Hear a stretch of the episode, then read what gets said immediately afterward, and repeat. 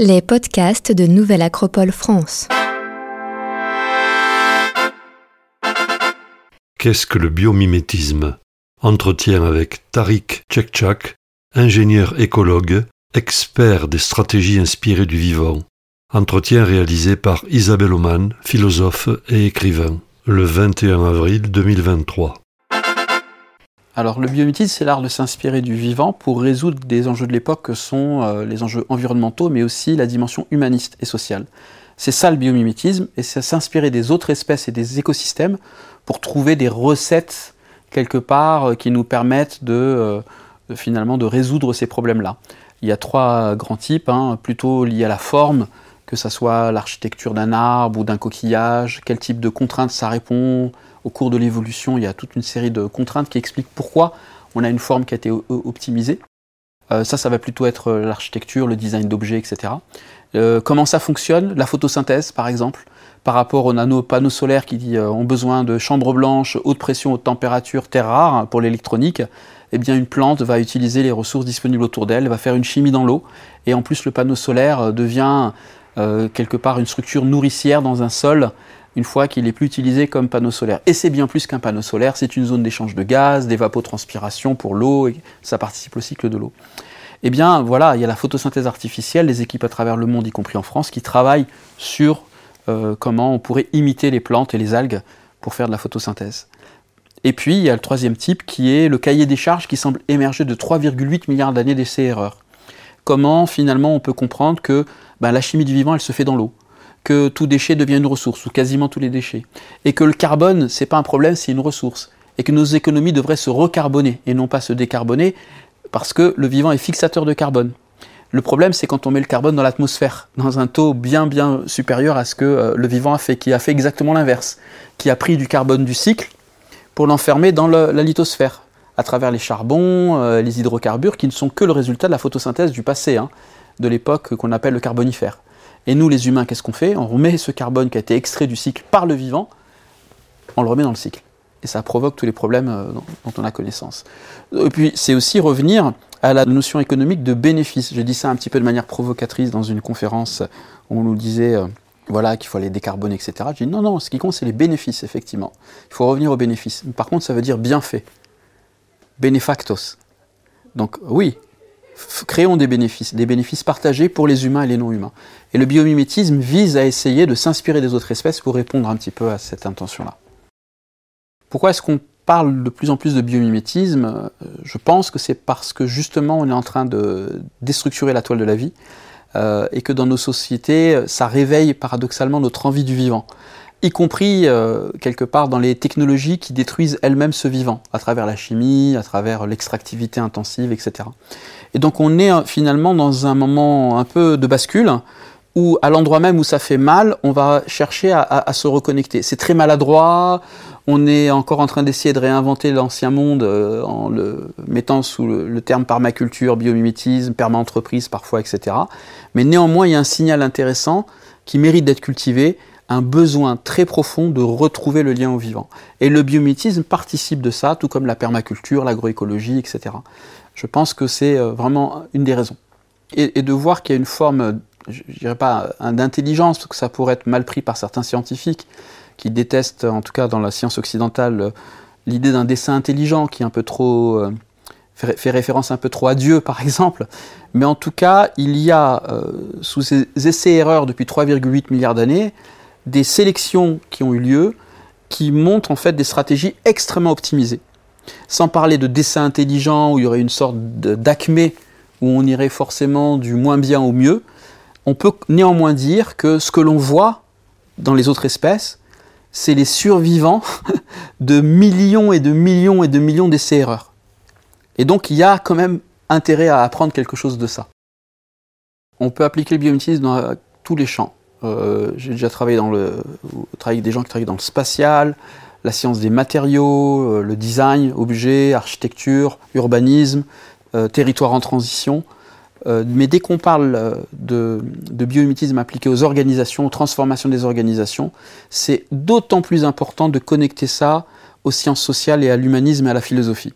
Parce que On peut très bien imiter le fonctionnement d'une fourmilière euh, ou euh, d'intelligence collective d'un banc de poissons, sans forcément que ça soit très souhaitable en termes de résultats. Et attention, parce qu'il y a déjà eu des exemples terribles dans l'histoire, mauvaise compréhension de la sélection naturelle de Darwin, ça a donné euh, des choses assez terribles pendant la Seconde Guerre mondiale. Ou le darwinisme social qu'on a pu retrouver dans la théorie économique en Angleterre à un moment donné. Euh, donc la, compétition, les meilleurs survivent, etc. Donc attention, attention, ça ne peut être que l'humanisme qui rencontre la biologie, euh, parce que sinon il y a de grands dangers. C'est certainement une façon de regarder le vivant pour essayer de trouver des recettes de conception qui nous permettent de résoudre nos problèmes d'humains. Euh, mais avec l'idée aussi qu'en résolvant nos problèmes d'humains, ça veut dire qu'il faut qu'on prenne soin de la santé commune. La santé des humains, individus, la santé des sociétés humaines, y compris la santé démocratique, parce qu'on est une espèce hyper sociale qui a besoin de faire société, donc ça veut dire restaurer la confiance aussi, et la santé des écosystèmes sans lesquels on ne serait pas là, humains et non humains. Donc euh, ça veut dire aussi la santé des forêts, la santé des prairies, la santé des océans, etc. Et à partir du moment où cette perception de notre place dans le monde prend en compte que notre bien-être dépend de la santé commune, alors là, le biométisme peut donner son plein potentiel. Il y a même une euh, nouvelle, euh, un nouveau spleen psychologique qui s'appelle la solastalgie.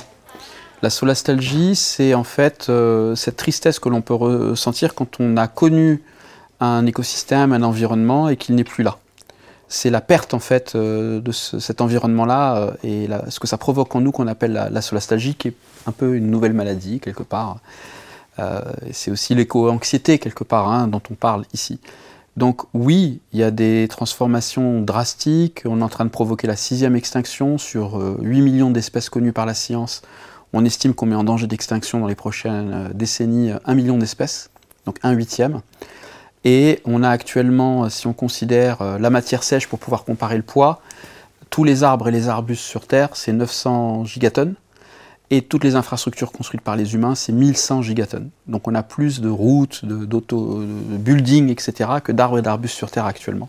Donc la technosphère déborde. Et en même temps, c'est un immense appel à une grande aventure humaine qui nous demande une évolution euh, très profonde de nos modes de représentation et de notre cosmovision, parce qu'on arrive au bout d'un processus qui euh, nous heurte à des limites, alors que comme je le disais tout à l'heure en aparté, depuis la Renaissance, on a célébré la liberté individuelle, l'expression du potentiel de l'individu. Et ça, c'est pas moi qui le dis, c'est Bruno Latour. Euh, c'est un tel changement que c'est pas du tout étonnant que ça prenne du temps et qu'on soit bouleversé par ce que ça nous, euh, euh, comment dire, indique comme changement. Parce que là, on a les limites planétaires qui nous demandent de nous réinscrire dans des limites alors qu'on a eu depuis la Renaissance le culte de transgresser les limites pour laisser le potentiel de l'individu s'exprimer sans limite. C'est un énorme bouleversement, il est en train de le vivre actuellement. Donc c'est passionnant et c'est en même temps très stressant. Bon, déjà, c'est vrai qu'il y a plein de façons de faire le biomimétisme, mais je dirais que dans la façon dont j'explore avec d'autres cette question-là, la spiritualité, bien sûr, est présente dans le sens où euh, finalement, ce qui nous a conduit à provoquer ces problèmes environnementaux, ce sont des modes de représentation culturels euh, qui étaient par exemple la nature stock, la nature ressource. Il y a d'autres cultures qui ne sont pas allées jusque-là et qui ont gardé euh, dans la relation aux autres espèces le, la relation non divisée. C'est-à-dire, il n'y a pas cette illusion de la séparation.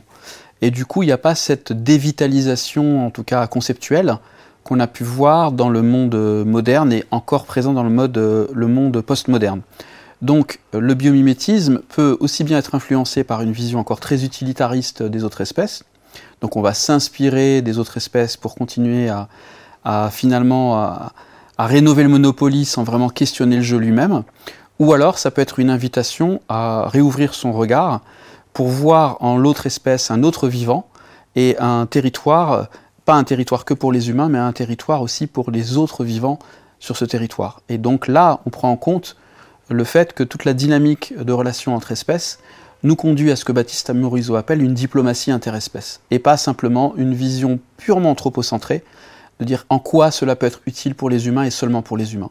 Le biométisme, comme d'autres euh, méthodes, peuvent être complètement sous l'influence d'un anthropocentrisme utilitariste extractiviste, ou pas, et c'est un peu ce qui est en train de se jouer à notre époque. Et effectivement, on essaie de contribuer plutôt à la deuxième approche qu'à la première.